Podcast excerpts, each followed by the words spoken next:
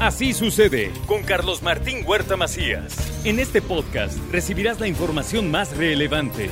Un servicio de Asir Noticias. Privilegiando la unidad, el gobernador se reunió con Alejandro Armenta y los seis aspirantes restantes. Una reunión en donde acordaron trabajo conjunto, suma de esfuerzos, unidad al interior de Morena rumbo a la elección de gobernador en el estado de Puebla. Por otra parte, le informo que actores externos a Morena han iniciado una guerra sucia en contra de Alejandro Armenta. Eviten las provocaciones, esto es lo que les pide el gobernador yo digo que es algo que no debe de ser normal, sin embargo se da, ¿sí?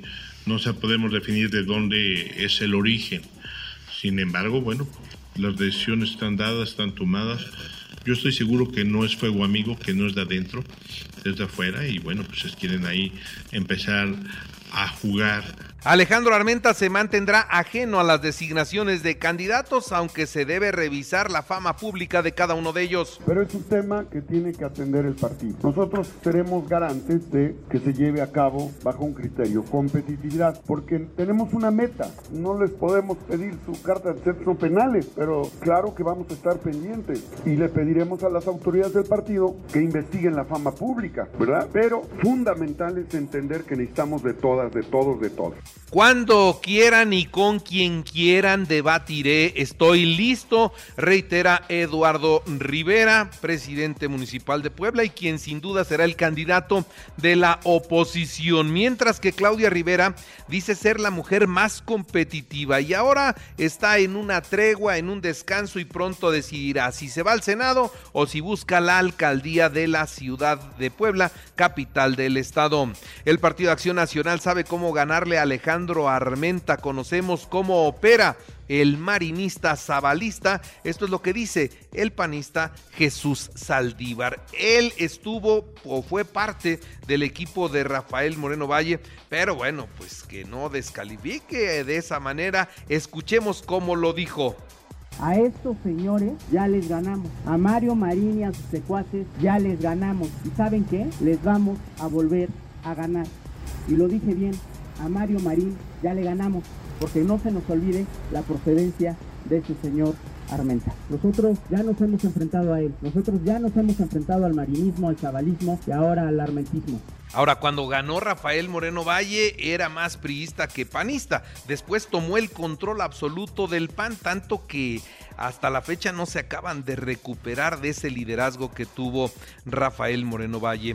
El Frente Amplio por Puebla debe definir las reglas para competir y evitar el transfugismo. Esto es lo que dijo Mario Riestra es que todos los partidos, el PAN, el PRI y el PRD, nuestros potenciales aliados locales en su caso, tienen que hacer un esfuerzo para mantener la unidad al interior de sus respectivos partidos y evitar el transfugismo. Esa es tarea de las dirigencias.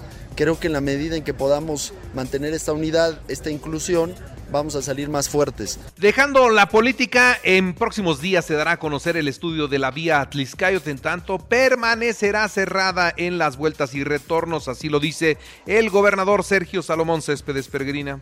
Nos permiten tener una muestra más amplia para contrastar, contrastar el funcionamiento de la avenida y las condiciones de movilidad en las que se han venido generando. Al igual que durante el ejercicio, la vía Atliscayot permanecerá en las mismas condiciones hasta que en los próximos días, que yo espero que sea esta misma semana, o no más de ocho días, les demos a conocer los resultados finales del estudio. Y mire, esta es una muy buena noticia. Hay proyectos para la ampliación de la caseta de Amonzoc y también para mantenimiento del bajo puente y el segundo piso de la autopista. Es la ampliación de la caseta que será un gran avance. ¿Y por qué un gran avance, amigos? Porque más allá de que salgamos a gran parte de los poblanos para esa región, ¿sí? es el paso de todo el transporte público hacia el sureste del país. ¿eh? Más de siete estados atendidos. Entonces es fundamental ello y tiene que ver mucho con el desarrollo de todo el sureste. Más inversiones para Puebla, 120 millones de pesos de la empresa Engie, la que nos distribuye el gas natural. La empresa francesa dedicada al gas natural Engie confirmó una inversión de 120 millones de pesos, misma que beneficiará con redes de distribución a la zona metropolitana y a las regiones industriales de Huejotzingo y San Martín Texmeluca. Con esto, Puebla acaba de consolidar un paso que es fundamental. Y mire, anuncia también el gobernador la rehabilitación del arco de seguridad en Huejotzingo. Qué bueno que no estén de adorno, que sirvan para la seguridad del Estado. Muchos municipios están sumando a este tema, muchos municipios, pero sí todo el tema de biovigilancia de los municipios tiene que ver con los arcos de seguridad ¿eh? y tiene que ver con el C5. Todo está concatenado. Y el próximo día, miércoles, secretario, estaremos dando ya paso a la primera rehabilitación del primer arco de seguridad, en donde ya están integrados varios municipios de la región. En el restaurante El Regio, junto al Hotel One, en prácticamente la esquina de la vía Tliscayot con el periférico, mataron a Rafael Melgarejo Reyes, alias el profe o el Girafales, él fue contador del grupo delictivo Los Zetas, lo mataron en Puebla. Localizan un cadáver torturado entre Xonacatepec y la Resurrección, permanece en calidad de desconocido. Aseguran un cargamento de 10 kilogramos de marihuana en el barrio de Arboledas y detienen al Tepo. En más noticias, inaugura el alcalde de Puebla, la Eduardo Rivera, las calles en la colonia 16 de septiembre sur con una inversión de 18.6 millones de pesos. Hoy estoy muy contento de informar que entregamos la calle Vicente Guerrero, Iturbide, Independencia y Ampliación Vicente Guerrero, aquí de la colonia 16 de septiembre sur, que fueron pavimentadas gracias a la inversión de recursos municipales de 18.6 millones de pesos. Un encuentro académico internacional y nacional, tendencias actuales del derecho,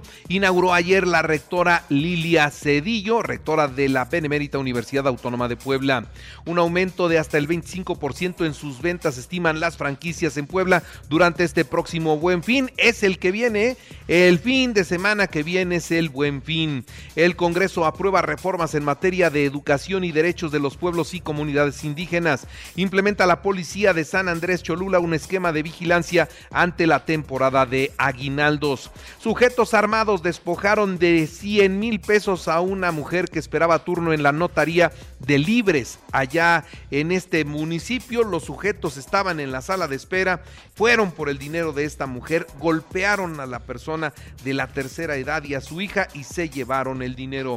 En la información nacional e internacional hayan sin vida al magistrado Jesús Ociel Baena y a su pareja en su casa de Aguascalientes. Jesús Ociel Baena eh, Saucedo rindió protesta como primer magistrado electoral no binario en América Latina. Fueron encontrados con heridas ocasionadas por una arma blanca. No hay indicios de que haya habido una tercera persona en el lugar. Ya hay muchas movilizaciones en Aguascalientes, en la Ciudad de México y seguramente hoy en otros estados de la República que exigen el esclarecimiento de los hechos. No creen que se hayan quitado la vida con navajas de rasurar. Así fue como encontraron los cuerpos en medio de un charco de sangre. Carlos Manuel Flores Amezcua, subdirector operativo de la policía de Zapopan, Jalisco, fue asesinado a balazo en una cafetería. Estaban dos parejas sentadas en la cafetería a la cual iba él todos los días después de correr. Bueno, cuando entró, desenfundaron los cuatro y acabaron con su vida.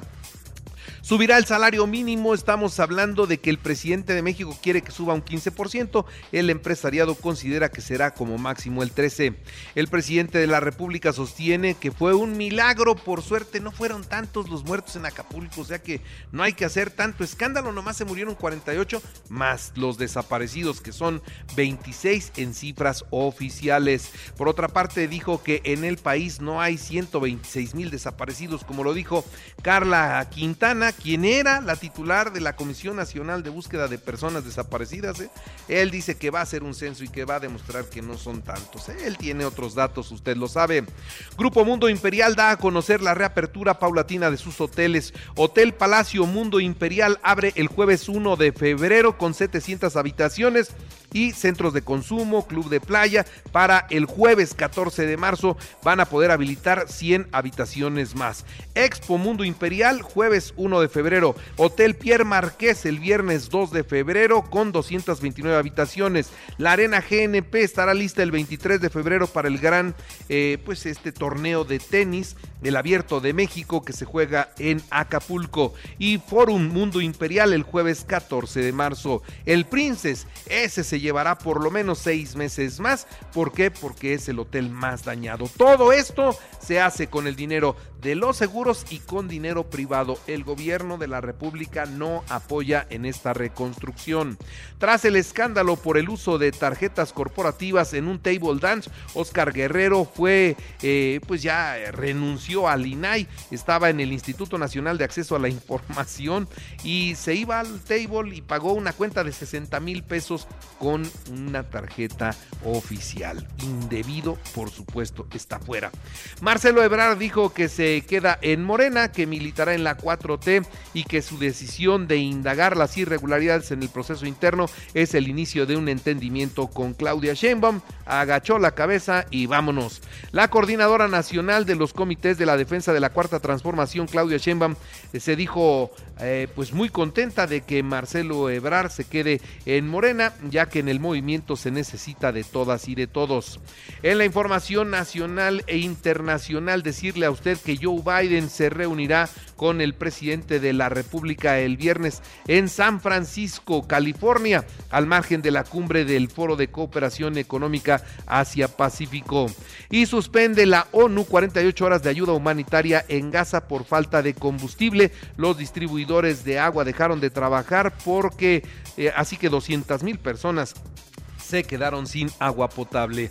En los espectáculos llegó Paul McCartney y va a presentarse hoy su primer concierto, el 16, pasado mañana el segundo, en donde, pues allá en el Foro Sol.